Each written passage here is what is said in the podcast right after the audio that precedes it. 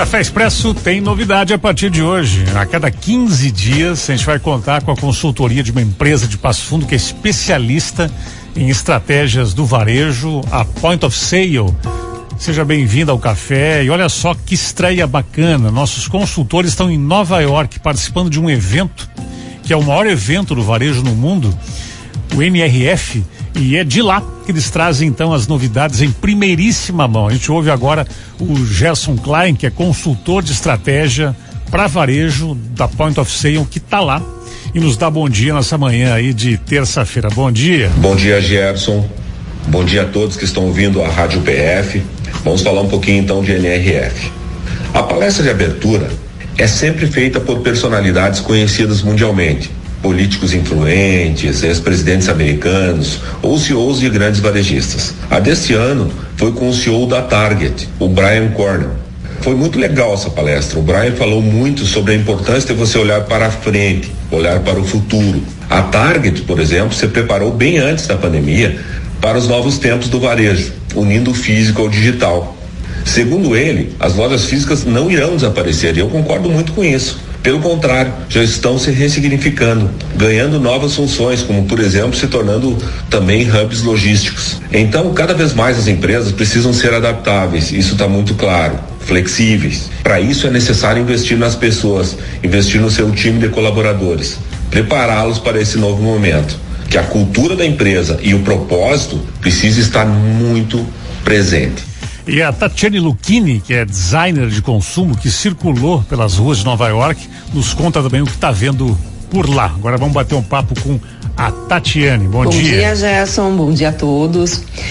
Então, o que, que a gente percebeu aqui andando, né, pelos principais pontos do varejo de Nova York? É que embora o varejo tenha sido bastante impactado, mais uma vez a gente vê ele se reinventando e ele voltando com mais inteligente com uma força maior se adaptando, isso que, claro, apoiado principalmente na aceleração digital. Isso está se percebendo muito aqui. Aquilo que foi visto lá em 2021, que a gente acreditava que ia se concretizar em três, quatro anos, a gente já começa a ver isso agora, esse ano aqui no varejo.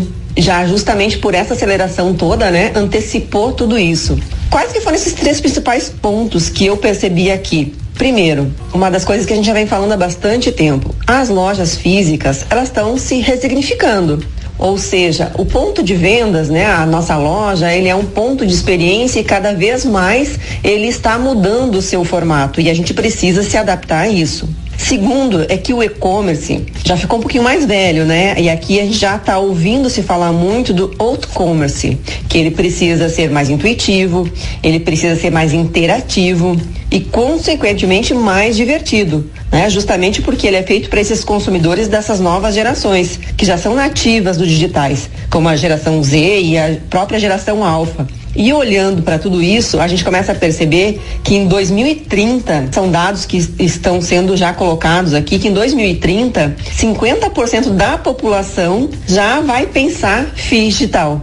Ou seja, o FII digital que a gente já vem falando também há bastante tempo, os nossos clientes já têm isso muito presente e a gente tem colocado isso aonde a gente tem passado, isso vai se tornar cada vez mais forte. E aí entra também o terceiro ponto, né? Que para essas gerações será muito natural, que é o metaverso, que é onde a cocriação vai estar tá muito presente. Então, quando a gente fala em metaverso, ele é muito sobre esse desenvolvimento feito de feito pelas pessoas e vem atraindo grandes marcas. A gente viu aqui a Amazon, a Nike, a própria H&M, que a gente vai estar tá colocando logo aí nas nossas redes sociais, né? Isso e muito mais informações do que a gente está vendo aqui e que consequentemente cada vez mais a gente vai olhar para esse mundo virtual.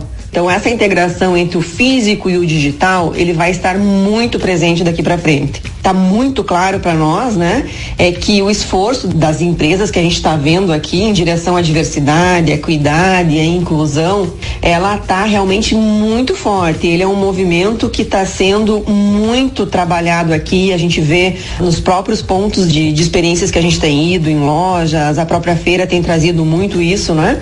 E quem tiver se preparando para isso, né? Quem tiver melhor preparado, olhando para o futuro, com certeza ele vai conseguir sim ter uma visão mais clara para onde está caminhando esse consumidor e vai conseguir se adaptar mais rapidamente e, consequentemente, os resultados serão melhores. Então, o nosso apanhado é inicial, isso que o Gerson trouxe um pouquinho do início do evento, que a gente está olhando também nas ruas de Nova York, então o que está se falando a gente também está vendo nas ruas. E se você quiser saber um pouquinho mais, é só nos acompanhar. Gerson, querido, um ótimo dia para você e para todos os ouvintes. Obrigado, Tati.